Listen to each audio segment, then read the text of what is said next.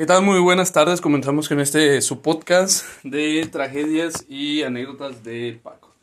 Bien, al día de hoy les voy a contar una situación que me sucedió el día domingo cuando acudí al trabajo de mi novia para recogerla. Pues resulta que yo ya andaba bien salado, ¿verdad? Este, me había pasado de todo en toda la semana.